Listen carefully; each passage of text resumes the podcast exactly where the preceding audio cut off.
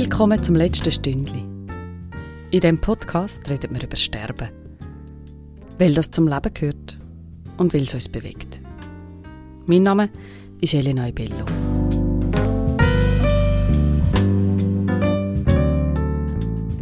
Wie geht's dir? Kann, darf, soll man diese Frage an einen Menschen stellen, der gerade einen grossen Verlust erlebt hat? Was löst sie aus in jemandem, der in Trauer ist? Und wie kann man einfach zeigen, dass man sich dafür interessiert, wie es dem Menschen jetzt gerade geht, ohne ihn vor den Kopf zu stoßen? Einfach ist das nicht. Probieren sollten wir es trotzdem, finde ich. Ich weiß, die Frage, wie geht's dir, kann absurd und irritierend wirken, wenn man gerade ein Erdbeben erlebt, weil jemand für immer gegangen ist, wo man liebt, weil jemand gestorben ist. Am Pascal Haag habe ich sie trotzdem gestellt, die Frage. Wir haben viel Zeit gehabt, um über seine Situation, über sein Befinden und auch über seinen Verlust zu reden. Ich glaube, unter diesen Umständen kann man auch mal etwas fragen, was vielleicht im ersten Moment ein bisschen irritiert. Der Pascal ist 39. Vor einem Jahr ist seine Partnerin Larissa an Krebs gestorben. Sie war 33. Die beiden haben den Weg von der Larissa ihrer Krankheit bis zu ihrem Tod zusammen gemacht. Sie haben viel über Sterben geredet. Und in diesem Gespräch erzählt uns der Pascal, wie das war und wie es für ihn nach der Larissa ihrem Tod weitergeht. Er erzählt, was ihm und Larissa Hoffnung gemacht hat, wie sie zusammen Weg gefunden haben, um die letzten Wünsche von der Larissa zu erfüllen, auch was ihr schon wirklich nicht mehr gut gegangen ist. Und er erzählt, was ihm im Abschied und der Trauer geholfen hat und immer noch hilft. Am Pascal sein Umgang mit all dem macht Mut, ohne etwas zu beschönigen. Los selber.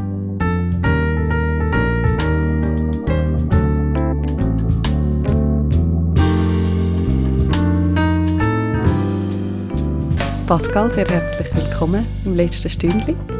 Danke vielmals, Elena. Danke, dass ich da sein darf. Sehr Freut mich sehr. Schön. Finde ich mega schön, dass du mit mir über Sterben redest. Danke vielmals. Wie geht es dir heute? Ähm, das ist eine grosse Frage, ähm, die nicht ganz so einfach be zu beantworten ist. Heute freue ich mich einfach riesig, dass ich da sein darf und mit dir über das Thema reden. Und sonst, im Großen und Ganzen ist es halt immer noch ganz viel ähm, Auf und Abs, was gibt. Und was ich sehr fest gemerkt habe, ist, dass sich seit dem Todestag, seit dem ersten Todestag, der jetzt ähm, vor ein paar Wochen vorbei ist, hat sich schon wieder einiges verändert. Ich habe gemerkt, dass mich gerade so die, die Woche vor dem Todestag oder die Monate vor dem Todestag, wo so ein bisschen an die ganze Hospizzeit erinnert hat, es hat mich mega triggert über, über ja, über halt eine sehr lange Zeit auch. Und, und mir ist halt wirklich so die letzten Monate immer wieder Sachen hochgekommen, die passiert sind. Und ich bin mega froh, ist jetzt mal das so ein bisschen durch, der erste Todestag. Und ich habe wie gemerkt, jetzt so die letzten Wochen, dass wieder einiges hat können stattfinden jetzt, dass wieder so ein bisschen Ruhe reingekommen ist, dass auch das erste Mal so wieder ein bisschen Freude da ist, was, was halt so im ersten Jahr überhaupt nicht da war. Und dass das beruflich auch wieder mal so ein bisschen richtig gut funktioniert hat und, und das freut mich mega, dass das so ist. Ja. Also vor einem Jahr ist deine Lebenspartnerin gestorben und darum jetzt auch so eine Art ein, ein Meilenstein, wo vieles mit sich bringt einerseits. Mega fest. Ich habe gestern so überlegt, es fühlt sich so ein bisschen an wie muss sich vorstellen, Asphalt und, und, und irgendwie kommt so ein kleines Pflänzchen, ähm, ist so am Wachsen und alle fragen sich so, hä, wie kann dort ein Pflänzchen rauskommen? Und ich glaube, bei mir ist wirklich das ganze Jahr so ein bisschen einfach der Asphalt und, und, und ich sehe nichts und, und, und es ist nichts spürbar von Leben und, und, und jetzt ist das erste Mal, wo so ein bisschen Pflänzchen sichtbar ist und, und so ein bisschen am Kommen ist und und trotzdem, es ist ein Gehweg und viele Leute laufen drüber und laufen über das Pflänzchen und ähm, ich merke, es braucht noch ganz, ganz, ganz viel Zeit und, und ähm, ja, und trotzdem, wie du sagst, es ist ein, ein Meilenstein, ist, ähm, glaube ich, jetzt so mal ein bisschen durch, ja, ein erster. Mhm. Ich freue mich darüber, über das Pflänzchen. Mega, ja. Und finde es auch gut, dass du dir bewusst bist, dass man das irgendwo auch ein bisschen pflegen muss. Mhm. Genau.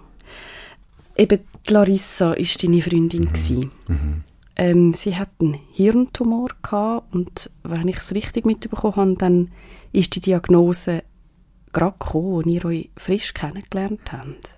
Ja, genau. Wir haben, äh, als wir unser erstes Date hatten, hat sie äh, ihren ersten epileptischen Anfall gehabt. Und ist dann äh, am Tag darauf ist sie in Unispital gegangen und dort haben sie, also ist sie in den Notfall gegangen und dort haben sie noch nicht so genau angeschaut.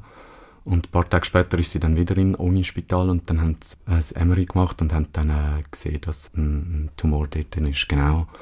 Und unser zweites Date war dann im Spital, gewesen, ja. Und von dort weg ist dann so ziemlich unsere gemeinsame Reise losgegangen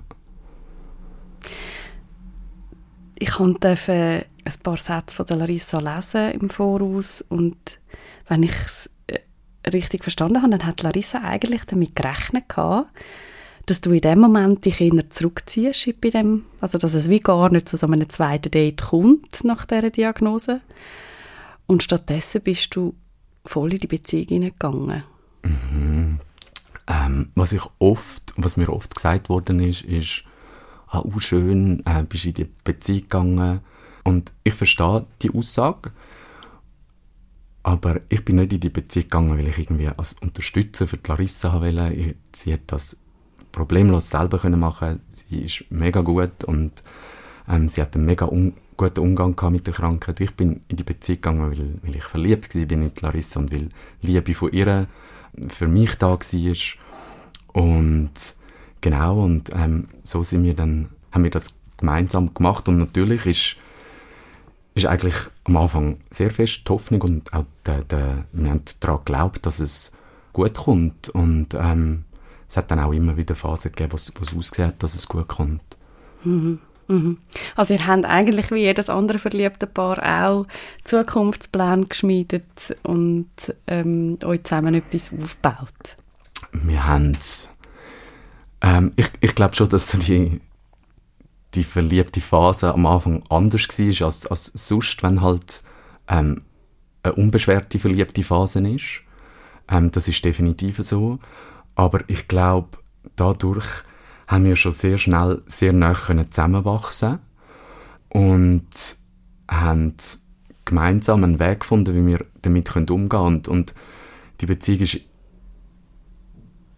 Krebs ist ein Teil von dieser Beziehung gewesen, aber die Beziehung ist auf Augenhöhe gewesen und es ist nicht, sie ist nicht das Opfer gewesen und ich einfach die Unterstützer, sondern wir sind beide auf gleicher Augenhöhe gewesen und sind, sie ist für mich da gewesen und ich bin für sie da gewesen und ja. Und wann ist so irgendwie klar gewesen, okay, es gibt wahrscheinlich doch keine Heilung? Ähm, es hat, insgesamt hat sie fünf Hirnoperationen gehabt sie hat Bestrahlung gehabt, sie hat Chemo gehabt. Und grundsätzlich ist immer wieder die Hoffnung gewesen, dass es gut kommt. Und wo dann die fünfte Hirn-OP war, hat sie dann, sie war dann in der Reha und äh, dann ist recht kurze Zeit vergangen, wo dann wieder diagnostiziert worden ist, dass, äh, dass wieder etwas am Wachsen ist. Und dann hat der Neurochirurg hat dann gesagt, ja, das operieren wir wieder. Und Larissa hat dann, wir haben dann sehr lange viel, viel geredet, wir haben immer alles miteinander besprochen und ausdiskutiert und es war nicht immer einfach. Gewesen. Und sie hat dann gesagt, sie möchte nicht mehr, sie äh, möchte keine sechste Hirnoperation, weil nach jeder Hirnoperation ist es ihr schlechter gegangen, ihre Bewegung ist, ist weniger gewesen, sie hat fast die ganze rechte Seite hat sie nicht mehr richtig bewegen können. Und wenn es fünfmal nicht gut gekommen ist, also, ja, dass es dann beim sechsten Mal wirklich gut gekommen wäre. Chance war sehr klein, gewesen, durch das halt wirklich auch der Tumor an einer sehr schwierigen Lage war, wo halt, halt die ganze Bewegung ist, also dass es recht schwierig war zum Operieren, zum wirklich alles können rausnehmen Und dann hat man zwar schon noch äh, weitergemacht mit Avastin, dort ist es mehr so ein bisschen darum gegangen, dass das Tumorwachstum verlangsamen oder, oder dass er vielleicht gar nicht weiter wächst. Aber grundsätzlich ist dort für uns eigentlich recht klar gewesen, ja, jetzt kommt es nicht mehr gut. Ja. Hm. Und das hat sich so in diesen Gesprächen dann nach dies nach für euch so ein bisschen gesetzt. Oder es ist ja dann immer so etwas, man kann sich logisch erklären, mhm. man versteht es kognitiv, mhm. Aber dass man so richtig checkt, es ist jetzt die letzte Wegstrecke, die anbricht, weil es keine Heilung mehr gibt. Ähm, ja, ich glaube, ich erlebe das auch bei, bei Gesprächen mit anderen Trauernden. Es gibt schon die, die halt ja, bis, bis zu der Palliativ oder, oder noch weiter eigentlich daran glauben, dass es noch gut kommt. Und bei uns war es wirklich so gewesen, der, der Elefant im Raum ist da gewesen und der ist, der ist riesig gewesen und der ist sichtbar gewesen. Und ähm, irgendwann haben wir gemerkt, hey, ja, wir müssen über das Thema reden, über das Thema Tod. Und wir haben das so gemacht, unser Einstieg in das Thema ist eines von ihren Lieblingsbüchern gewesen, die Brüder Löwenherz, wo halt recht einen, einen schönen, einen verspielten Umgang mit dem Thema Tod hat, ähm, wo es zwar um zwei Brüder geht in dieser Geschichte, aber wir haben das wie so ein bisschen als Anlass genommen, als, als Team Löwenherz, so die ganze Reise dann auch absolvieren und es hat uns das Ganze einfacher gemacht, der Einstieg in das Thema Tod ähm, und das alles können durchstehen. Im Nachhinein sage ich jetzt auch, es ist sehr fest auch ein Romantisieren vom Tod dann worden, was für mich jetzt in der Situation, wo ich bin, nicht ganz einfach macht. Aber für die Situation, wo wir zusammen so die letzte, der letzte Abschnitt gemacht haben, ist das extrem wichtig gewesen. Und dadurch haben wir dann immer mehr können über das Thema reden, sind, haben, sind Hospiz besuchen, sind, sind auf Friedhöfen gewesen, sind, äh, haben ihre Wünsche angeschaut und das ist absolut nicht einfach gewesen. Da sind zum Teil Küsse geflogen, zum Teil gegen die Wand gelinken worden, weil es einfach je nachdem mal für den einen oder für die andere Person schwierig war. Und, ähm, und trotzdem finde ich, haben wir es mega gut gemacht, dass wir das gemacht haben, dass wir alles ausgesprochen haben, was das Thema betrifft.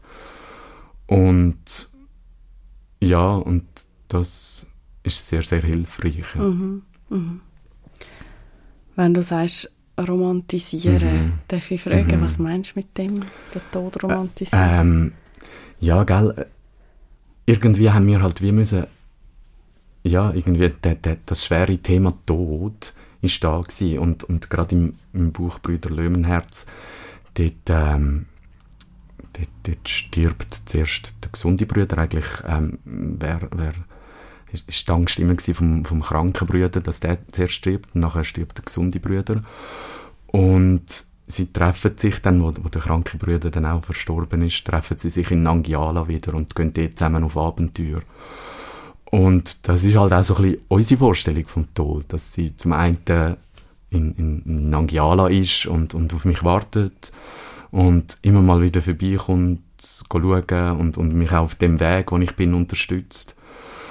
Und, und durch das Romantisieren, das halt so ist, ist halt wie auch so die, die Vorstellung vom, dass der Tod etwas sehr, sehr Schönes ist und, und halt weit weg vom, vom Thema Leben. Und ja, man muss sich das vorstellen. Larissa ist dann vier Monate im Hospiz gewesen, und ich bin der größte Teil bei ihr gewesen. Manchmal Tag und Nacht, manchmal einfach der Tag und bin heim schnell schlafen und dann wieder zu ihr. Und die Abschied von ihr sind unglaublich schwierig für mich. Ich habe nie gewusst, hey, ist sie morgen noch am Leben?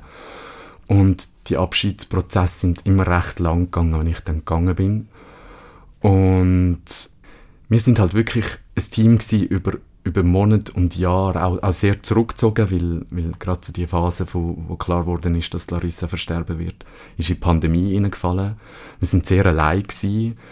aber haben das Team fungiert und, und, und, und sind das Team an all die Themen an und, und nachher einfach zu wissen, dass, dass du nicht mehr als Team weitergehst, nicht mehr in dieser Form, ist mega schwierig gewesen und, und ich habe mir gerade in der Hospizzeit, ich habe mir oft überlegt gehabt, oder, oder ich habe so die Hoffnung gehabt, vom einen, die eine Hoffnung war, die Welt, wenn Larissa gestorben ist, die Welt steht dann still und alle retten mich.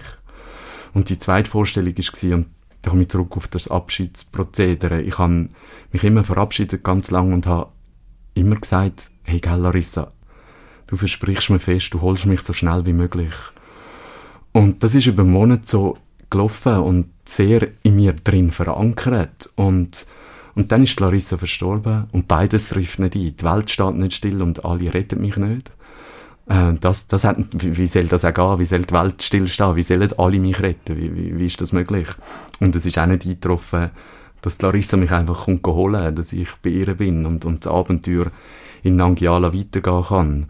Und so das, das Realisieren, dass das, was so tief in mir drin war, dass der Wunsch nicht, nicht stattfindet, das ist wahnsinnig schwierig gewesen. Und ich glaube, bei mir ist nicht das Thema, der Tod gehört zum Leben dazu, sondern bei mir ist jetzt das Thema, das Leben gehört zum Tod dazu, wo ich sehr fest wieder muss äh, mich mit dem Thema auseinandersetzen, dass dass jetzt halt auch noch ein Leben gibt, wo, wo halt noch weitergeht. Und ja, das muss ich wie jetzt so ein bisschen lernen und, und, und mich dem annehmen und, und ja, die, die, die, die Freude, das Schöne vom Leben wieder, wieder neu spüren und darum, das Pflänzchen ist jetzt so langsam da und, und es braucht aber noch viel Zeit, dass das wachsen kann und, und groß wird und, und das ist so ein bisschen das, was ich, was ich gemeint habe mit dem Romantisieren. Es hat mega geholfen, so beim ganzen Sterbeprozess, aber es ist unglaublich schwierig für mich mhm. jetzt. Ja. Du musst jetzt wie wieder die Blickrichtung ändern, mhm. Art. Mhm. Ja. Ja. Du hast auch angesprochen, ja, dass eben einerseits die Welt nicht stillsteht. Mhm. Ich mhm. finde, das ist etwas, was man auch oft hört mhm. in so einem Moment. Oder? Für, für Betroffene steht die Welt eben tatsächlich still und es ist unfassbar, dass alle einfach weitermachen. Und andererseits aber auch, dass ähm, eben dich quasi wie niemand ist retten hast du gleich, auch wenn es vielleicht nicht eine Rettung war, irgendwo einen Anker gehabt, äh, Menschen, die dich ein Stück weit zumindest begleitet haben, ein bisschen mitgetragen haben? Ja, ich habe Menschen gehabt, ich glaube, es ist wahnsinnig schwierig, halt wirklich, gerade weil wir so allein sind und weil sich halt über so eine lange Zeit Menschen sehr verändern.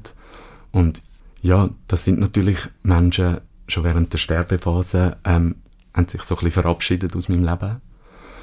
Und auch, auch das habe ich halt wie gemerkt. Jetzt, äh, nicht, nicht die ersten Monate nach dem Tod, aber, aber so, so recht jetzt, ähm, so dass, dass das Beziehungsnetz, das du, du brauchst in so, einem, in so einem Lebensabschnitt, das ist so wichtig. Und das habe ich halt wie nicht mehr gehabt. Respektive, es ist so ein bisschen recht verschwommen gewesen. Es gibt, es hat natürlich weiterhin gute Leute gegeben, wo, wo Kontakt da ist. Und, und die sind dann auch, die sind dann auch da gewesen. Also es, es hat Leute gegeben, die mega fest für mich da sind nach dem Tod und wo mich begleitet haben. Die einen, wo halt dann auch sehr nah schon nach, nach der Trauer dann schon gefunden haben, ja, jetzt ist so ein bisschen Zeit, jetzt solltest du so langsam wieder ähm, normal funktionieren.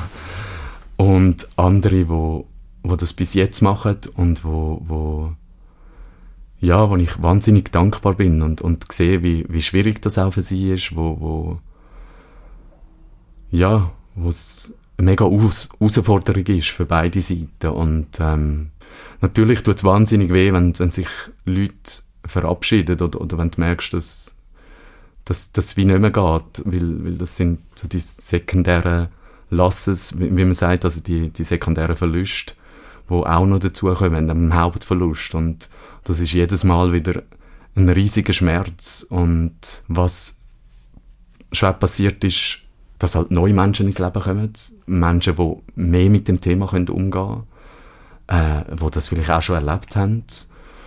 Und da ist jetzt halt wie so ein, bisschen ein neues Kennenlernen und, und, und ein sich finden und mir wäre es einfach mega wichtig, dass trotzdem ein paar von den wichtigen Leuten trotzdem noch bleiben und mich nicht aufgeben und äh, ja, mit mir weiter den Weg gehen. Ja.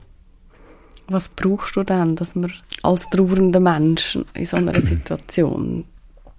Ja, grundsätzlich geht es, glaube ich, einfach darum, um da zu sein, um, um mit aushalten, um vielleicht immer mal wieder nachfragen, wie es geht. Es geht, es geht nicht um Ratschläge, weil das ist meistens das, was nicht hilft. Es geht auch nicht um, um, um Antworten finden, weil die Antworten, die gibt es halt zum Teil nicht bei dem Thema.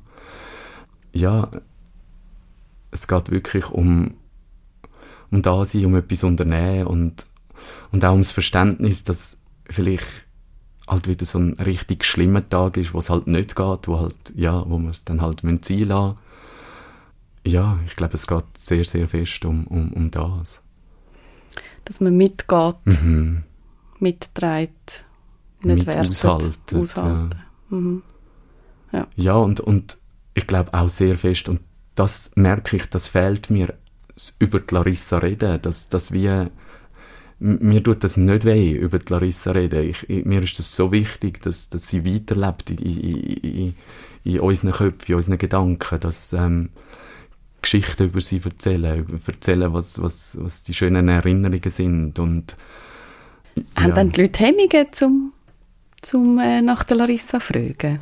Ja, ich glaube, das ist schon allgemein so ein Thema. Ich glaube, dass, dass die Leute sehr fest das Gefühl haben, dass mich das vielleicht würde traurig machen, dass mich, dass mich das würde kaputt machen, wenn man, dass das Sachen würde führen holen, aber eigentlich ist es wirklich das Gegenteil. Eigentlich ähm, ist es schön und, und ich finde, für mich ist das Allerschlimmste, wenn du irgendwie an einem Treffen bist und es sind ganz viele Leute, die, die Larissa erkannt haben und, und, und es kommt kein Wort, das ist nicht ein Thema und, und es ist auch nicht das Thema, wie geht es mir in der Trauer, sondern es ist einfach das Versuchen, so normal tun wie möglich, was, was aber kontraproduktiv ist, weil es braucht, natürlich braucht es manchmal auch so, so das, das Rauskommen aus, aus, aus, aus, dem, aus dem Traueralltag, aber es braucht sehr fest auch das können darüber reden, können über die Larissa reden. Und ähm, ich glaube schon, dass, dass die Hemmungen da sind. Ja. Mhm. Um dem den Raum zu geben. Mhm. Mhm. Magst du mit uns jetzt gerade eine schöne Erinnerung teilen?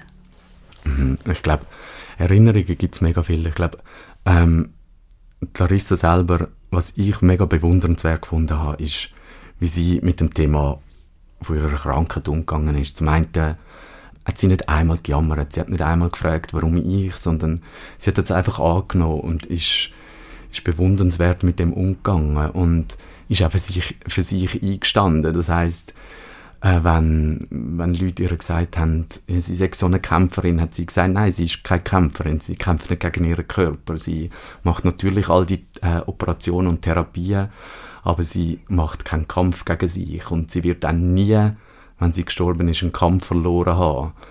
Und ich habe das mega bewundernswert gefunden, wie sie das angegangen ist. Und, und allgemein einfach die Liebe zum Leben, wo sie hat, ähm, die, die, die, die, die Farbe, wo sie wo sie getragen hat, wo sie, wo sie auch ausgestrahlt hat. Und, und, und sehr das Kindliche auch, wo sie nie verloren hat, wo sie immer in sich behalten hat. Und etwas, was ich oder, oder ähm, wir gemeinsam dann auch haben können machen, wegen, wegen deren Art immer auch das Positive gesehen, was sich so ein bisschen dann auch auf mich abgefärbt hat, ist gerade in dieser Zeit, wo, wo, wo so ein bisschen klar geworden ist, dass sie ähm, eben, wo, wo, wo, wo sie versterben wird, hat sie schon mal eine Bucketliste gemacht gehabt und wir haben die dann angeschaut und ja, es sind dann halt Tränen gelaufen, weil wir gewusst, vieles ist gar nicht umsetzbar wegen der Krankheit, wegen Covid und trotzdem haben wir dann einen Weg gefunden, das Beste daraus zu machen. Anstatt dass wir auf Reisen gegangen sind, haben wir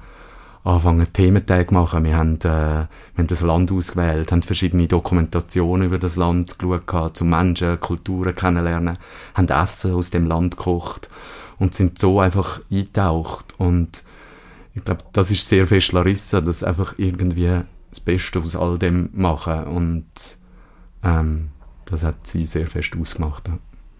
Einen Weg finden, um seine, seinen Träumen nachzugehen. Genau. Mhm. Das klingt sehr inspirierend. Mhm. Ja. Mega schön. Auch mega schön, wenn du mit, von dem noch kannst jetzt mitnehmen Mhm. oder, in dein Leben.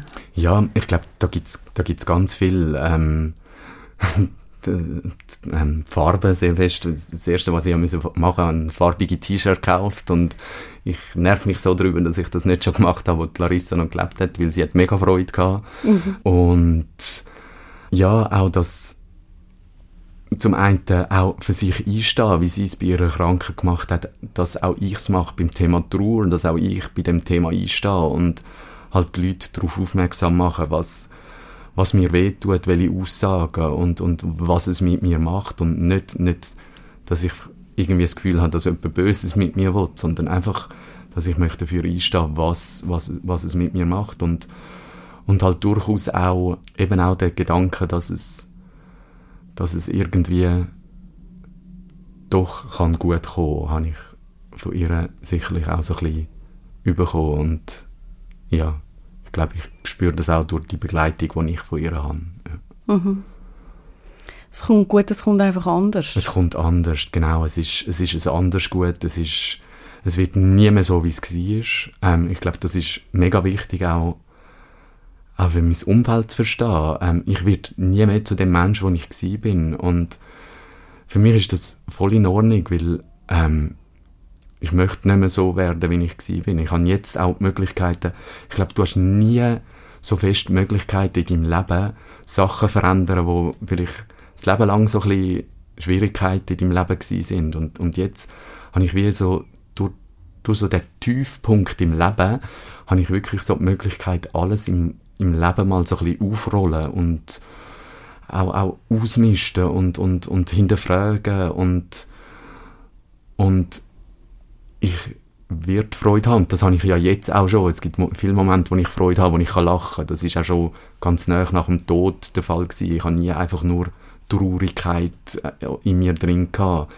Ähm, und ich, bestimmt wird noch ganz viel Schönes in meinem Leben passieren. Ich, ich sehe das noch nicht so ganz, ich spüre das noch nicht so ganz, aber, aber das ist so. Und, ähm, und wie du sagst, es wird einfach anders als es war. Es steht einfach kein Stein mehr auf dem anderen. Und ich finde wichtig, was du gesagt hast, auch oder, in Bezug auf dein Umfeld oder, oder überhaupt auf das Umfeld von Menschen, wo, wo so intensive Verluste erleben. Ähm, ja, man kann nicht den Anspruch haben, dass es, dass es nachher wieder so ist wie vorhin, oder? Absolut. Und dann kommt ja auch noch dazu, äh, das finde ich auch sehr interessant, um von dir zu hören, jetzt haben wir am Anfang gesagt, jetzt ist das erste Jahr äh, vorbei und das ist ja oft, sagt man auch, sehr intensiv oder alles ist das erste Mal jetzt für dich, auch ohne die Larissa. Und gleich, es ist nur ein Jahr, es ist wenig. Mhm. Wie geht das Umfeld von dir um oder, oder wie wünschst du dir auch den Umgang mit dem Thema Zeit und Trauer? Ähm, genau, es ist, es ist erst ein Jahr. Manchmal denke ich auch, krass, es ist schon ein Jahr, weil es alles irgendwie doch im Nachhinein so schnell rum ist und, und ich es mir nicht kann vorstellen kann, dass sie schon ein Jahr nicht mehr da ist. Ja, ich merke schon, dass, also es hat, es hat sehr nah schon, schon nach, nach der Trauerfeier angefangen, wo so die, ja, die erste Kritik gekommen ist, wo das doch mal, ja, dass ich soll, ähm, führen schauen und, ähm, ja, es kommen dann halt die zum Teil gut gemeinten Narrative, wo, wo sehr schmerzhaft sind. Zeit heilt, Zeit halt alle Wunden, genau. Äh, bist doch froh, haben dir die Zeit gehabt. Ähm, die Larissa will, dass du glücklich bist. Und ich kann wie nicht auf dem sitzen lassen. Ich, ich sage halt immer, was das mit mir ausmacht, die Aussagen. Und ja, ich könnte jetzt zu jeder von dieser Aussage etwas sagen, aber wenn wir jetzt nicht all die Narrative durchhatchen, ich probiere so fest, einfach es gut machen wie möglich.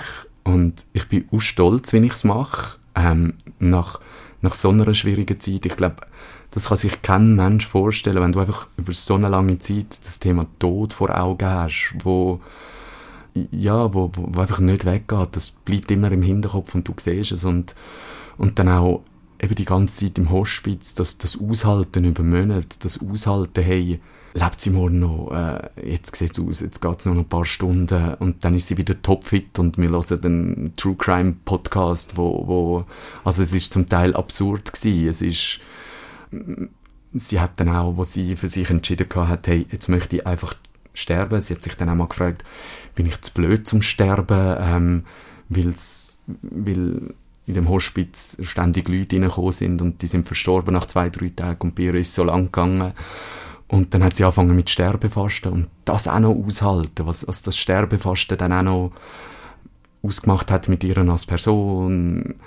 Zum Teil wirklich dann auch, wie, sie hat 74 Tage nicht mehr, nicht mehr gegessen und, und sie war nur noch Haut und Knochen gewesen. und das kann sich kein Mensch vorstellen, wie, wie krass das war und dass das einfach so viele Spuren hinterlässt und dass das so viel Zeit braucht und nicht nach zwei Monaten, nicht nach sechs Monaten und auch nicht nach einem Jahr schon einfach alles wieder Friede, Freude, Eierkuchen sein kann. Ähm, ja, ich, ich verstehe, dass man das nicht verstehen kann, aber ich wünsche mir so fest, dass die Leute ein bisschen mehr auch meine Sicht irgendwie anschauen und dass, dass gerade wenn ja, wenn es wenn es Schwierigkeiten gibt oder wenn die Leute überfordert sind, dass man wie darüber redet, wie, wie, wie kann ich mich verändern, was, was kann ich anders machen, dass es auch für die Leute einfacher ist, ähm, würde mir so viel helfen und, und das, das tut mir zum Teil weh, dass das nicht so stattfindet. Ja.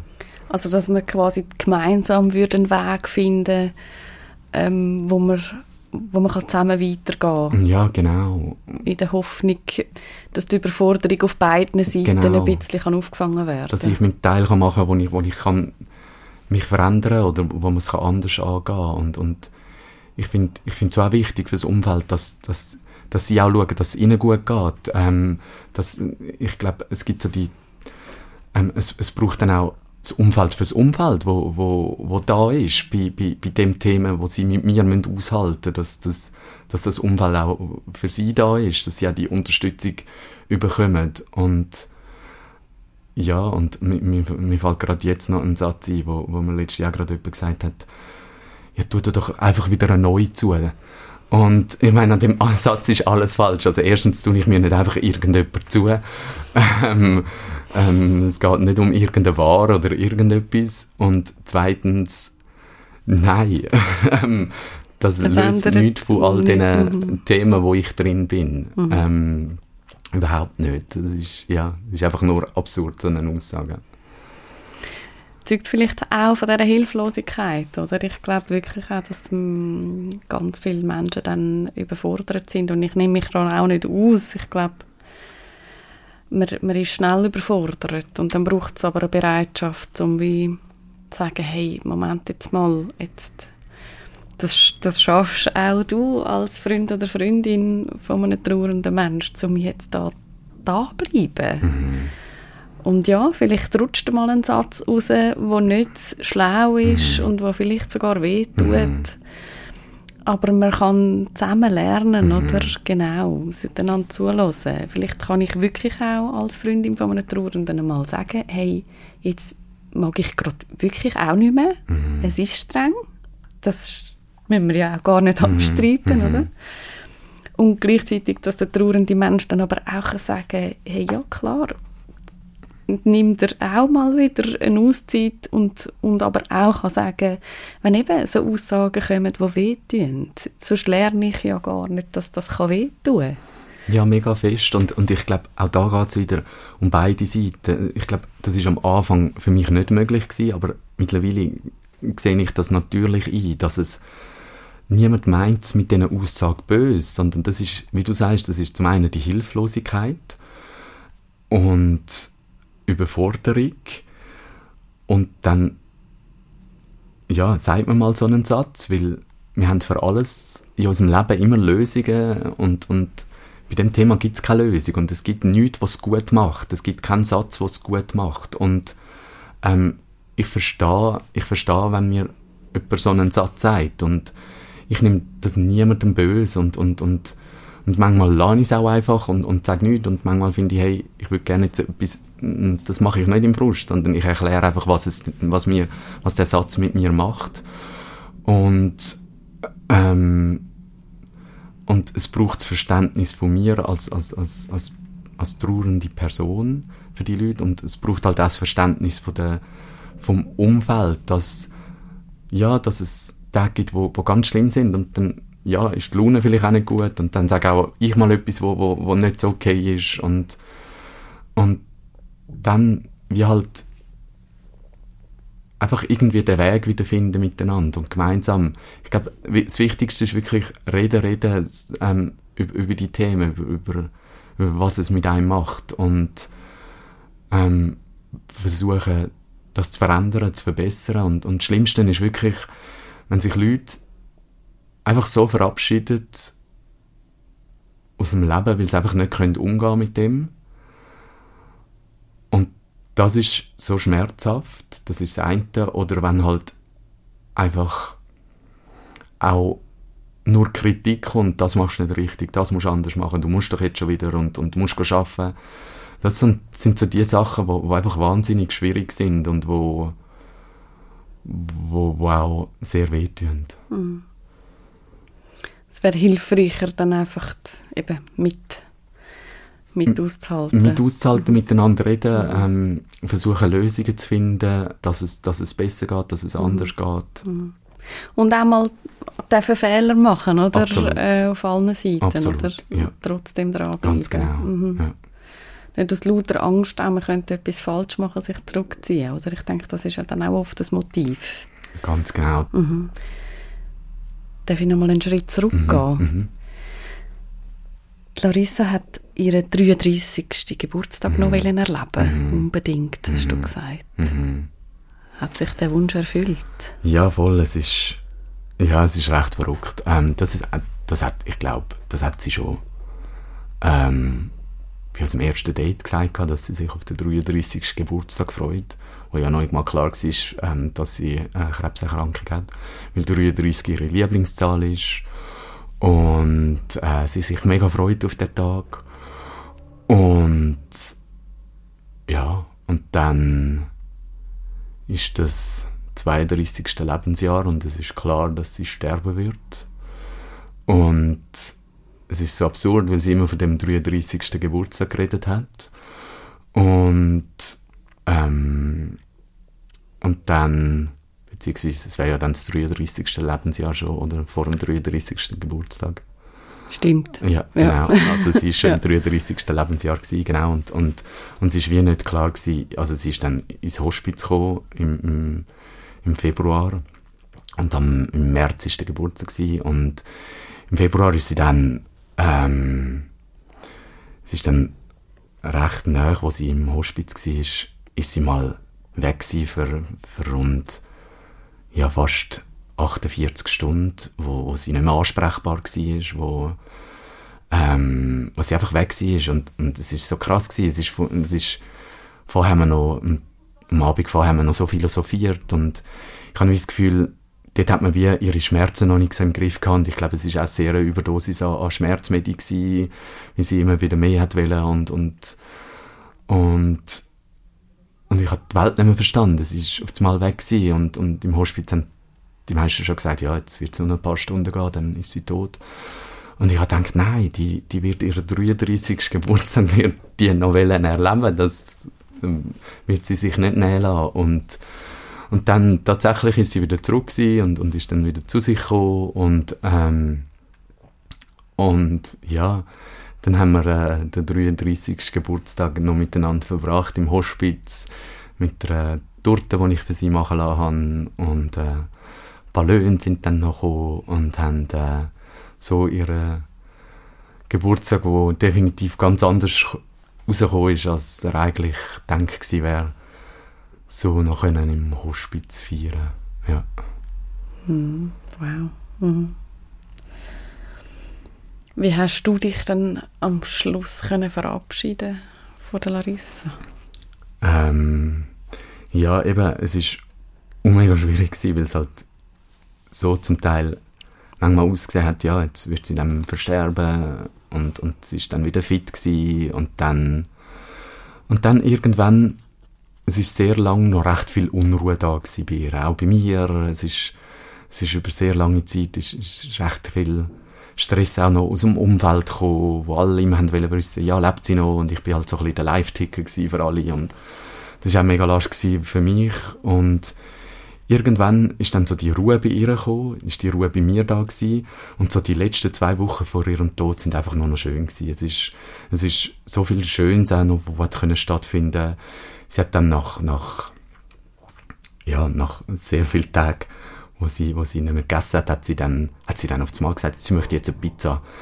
Und ich habe dann, wow, okay. Und ich habe dann das mit dem Arzt besprochen, ja, geht das überhaupt? Und er hat gesagt, ja, ja, sie wird nicht viel essen. Und ich habe dann eine Pizza bestellt und wir haben dann die Pizza gegessen und sie hat dann gesagt, ja, jetzt wollte ich noch ein Dessert. Und dann bin ich mal ab in die Kantine schauen, was, was für Dessert haben. Und ja, wirklich, ähm, es hat nur Glasse gehabt, nicht, nicht viel mehr. ich habe dann gesagt, ja, es hat eh nur Wasserglasse, die du jetzt nicht unbedingt willst.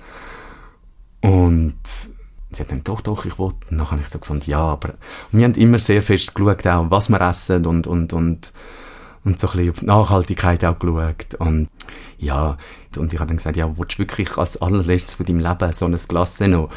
Und sie hat dann gesagt, ja, ja, dir geht es jetzt nur wieder um das und ich wollte jetzt als Glasse. Und dann hat sie, dann habe ich natürlich das Glasse geholt und, und sie hat Freude gehabt im Glasse und ich habe Freude gehabt, dass sie Freude hat. Und nachher hat sie ja, nachher hat sie recht gelitten, weil der Magen natürlich nach so vielen Tagen äh, nicht mehr essen, dass es nicht mehr gewöhnt war. Und, und es ist dann nicht so gut gegangen. Und trotzdem für mich ist es wie noch so eine schöne Erinnerung gewesen, mit ihr einfach noch das letzte Essen können haben. Ich bin so dankbar für die Erinnerung. Und so hat es halt wie am Schluss noch mega viel Schönes gegeben, wo, wo hat können stattfinden so die letzte Woche vor dem, vor dem Tod ist dann jeden Tag ist ein Spatz ans Fenster schauen, als, äh, auf die Larissa. Und für mich hat sich so angefühlt, ob er immer kommt schauen, ja, ist sie schon bereit, ist sie noch nicht bereit. Und dann ist so viel Ruhe da gewesen, so viel Liebe da gewesen. Und es hat so ein bisschen herausgestellt, dass, ähm, mir dann eine äh, Pflegefachperson hat mir gesagt, ja, jetzt funktioniert mir so gut, jetzt wird es wahrscheinlich noch einen Tag gehen. Und ich habe dann gedacht, ja, ja, das sagen wir schon lange. Ähm, und dann ist es trotzdem noch mal etwa eine Woche gegangen. Und ich habe am Abend vorher habe ich noch so überlegt, ja, soll ich jetzt heute Abend heimgehen, soll ich da bleiben? Ich habe dann gedacht, ja, vielleicht geht es doch noch mal eine Woche und dann bin ich heim. Und bin, habe dann aber mega schlecht geschlafen, bin dann recht früh wieder ins Hospiz gegangen. Und dann ist recht klar gewesen. Also dann hat es sehr so ausgesehen, als ob sie auf mich wartet. Und eigentlich der, der, der Sterbevorgang passiert. Ich habe trotzdem noch gedacht, dass es vielleicht noch ein Tag wird gehen, eine Nacht wird gehen. Und für mich ist klar gewesen, jetzt bleibe ich die, die restliche Zeit sicherlich noch da. Dann ist aber wirklich die Ruhe da gewesen und, und sie hat, es ist ein schönes Sterben gewesen, wo, wo, wo sie dann ähm, wo ich dann wirklich auch bei ihr bin und, und sie in dem habe können begleiten und es ist dann ja, sehr schnell dann auch gegangen. Mhm. Ja, und dann ist man dort. Genau. Ja, dann ist man dort und man checkt eigentlich noch gar nichts. Es ist, es ist der Tod und ähm, natürlich mal anfangen, ein bisschen informieren, und das Hospiz ist geleitet worden von äh, Klosterschwestern. Ähm, das Hospiz Hurte ist das gewesen. Dazumals, die haben jetzt die Leitung abgegeben und es hat halt keinen Nachfolger. Und wir sind nicht gläubig, also ähm, wir sind aus der Kirche austreten, aber es ist auch schön gewesen, einfach der Prozess und für die Larissa ist es wie also die, die, die, die, die Sterbezeit ist, ist wie so wichtig gewesen, ähm, so dass dass wir ähm, die Schwester Jolenda dann immer zu ihr gekommen ist, beten mit ihr und dass sie vorbereitet wird auf den Tod und, und ich habe es dann auch schön gefunden, dann auch mit, mit diesen Schwestern können, ja, dann auch ums Bett stehen und, und für die Larissa beten und das ist dann wirklich mega schön gewesen. Ähm, und dann, ja, dann gehst du aus dem Hospiz und, und das ist auch so absurd, weil irgendwie ist es auch wieder auch das ist etwas, was mir dann genommen worden ist. Es ist wie so ein eine Realität geworden, so eine Routine. Ich gehe jeden Tag in das Hospiz. Ähm, es ist so mein neues Daheim. Und das ist dann auch weg. Also ich, ich gehe irgendwie heim und, und, und ja, es ist dann auf dem Heimweg, ich bin im ÖV gsi, ist noch ein Regenbogen und, und, und es ist so schön und, und, und irgendwie, irgendwie so schön, dass sie hat gehen und irgendwie so schlimm, dass sie gegangen ist und, und so wirklich realisiert habe ich noch gar nicht, nein. Mhm. Mhm. Ja, und dann hast ja du also überhaupt in diesen letzten Jahren eine Art wie eine, ähm, eine Rolle auch gehabt, mhm. auch wenn ihr mhm. auf Augenhöhe Beziehung mhm. gelebt habt. Mhm. Die ist ja dann wie auch weggefallen, oder? Ja, ganz genau. Ja, wie ähm, hast du das Am? Anfang bist du halt wie noch so eingespannt mit den ganzen ja, mit dem Bürokratiekram und, und all das Zeug, Trauerfeier, dass das dann auch so rauskommt, wie wir das mhm. endlich mal besprochen haben. Da sind ja wahrscheinlich aber auch noch andere Leute involviert. Genau, da sind dann auch noch andere Leute involviert gewesen. Und dann ist das so ein bisschen durch. Und dann kommt so das Riesenloch das erste Mal, wo, wo riesige psychosomatische Schmerzen da sind, wo, ja, wo die Frage sind, genau das, was du gesagt hast, wer, wer bin ich jetzt noch? Ich habe eine Rolle gehabt, ich, ich, ich habe ähm, eine Aufgabe gehabt. Ich, ich bin jemand gewesen, aber wer bin ich jetzt? Ähm, also mit dem Tod von der Larissa ist auch der Tod von, von meinem früheren Ich gewesen. Es ist die, die, die, die Person, die ich war, bin, kann ja nicht mehr weiterleben, weil die wichtigste Person weg ist und ähm, ja, das, das sind die Identitätsfragen, die da sind, die du nicht verstehst und nicht kannst beantworten. So, wer bin ich jetzt? Ähm, wer, wer kann ich werden? Wer, wer wird ich? Und also Trauer ist sehr viel Liebe für die verstorbene Person. Trauer ist aber auch sehr viel Egoismus. Es ist, ähm, ich, ich, ich vermisse mich, ich vermisse mich das alte Ich, ich vermisse das, was ich war, das, was ich nicht mehr habe. Und, und und ja, die Identitätsfragen, die sind sehr lang und, und zum Teil halt immer noch, genau, an diesen Fragen bin ich immer noch dran, um herauszufinden, wer, wer bin ich jetzt, wo, wo geht meine Reise an, wer, wer will ich werden. Mhm. Sind wir wieder beim Thema, es wird gut, aber mhm. es wird anders, mhm. oder? Du genau. musst dich und dein Leben wie neu erfinden. Ganz genau. Mhm.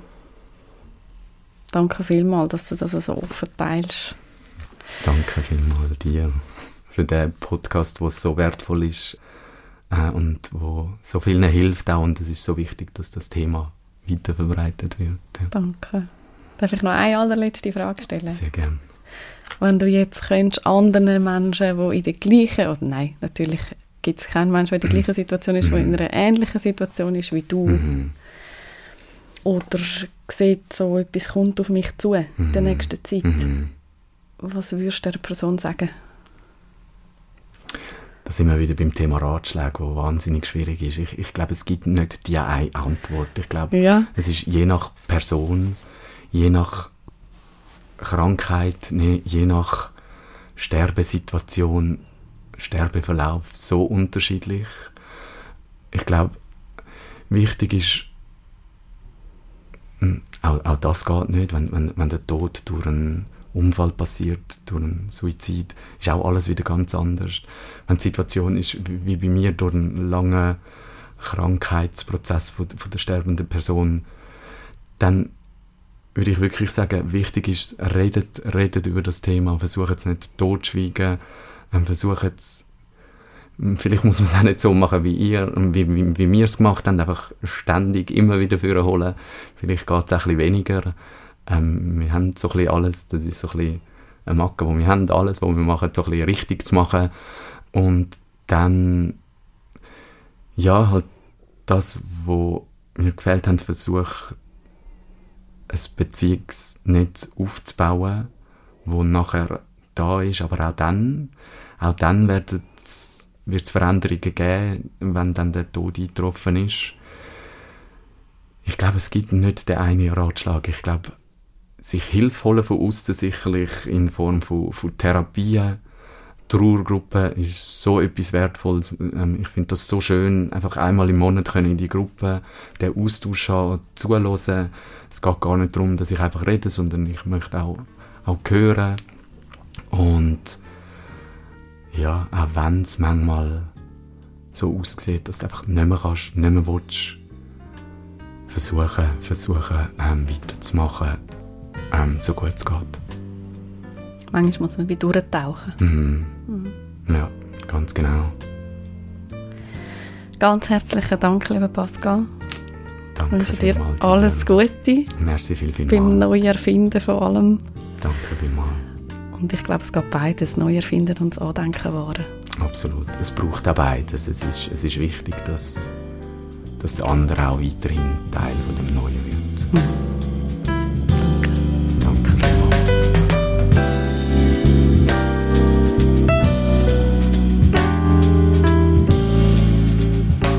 Das war der Pascal Haag im letzten Stündchen. Mich hat das Gespräch sehr berührt und mich nachhaltig beeindruckt. Ich bin sehr dankbar, dass der Pascal über seine Geschichte redet und damit zeigt, es geht. Man kann über so Sachen reden. Man kann über das Sterben reden.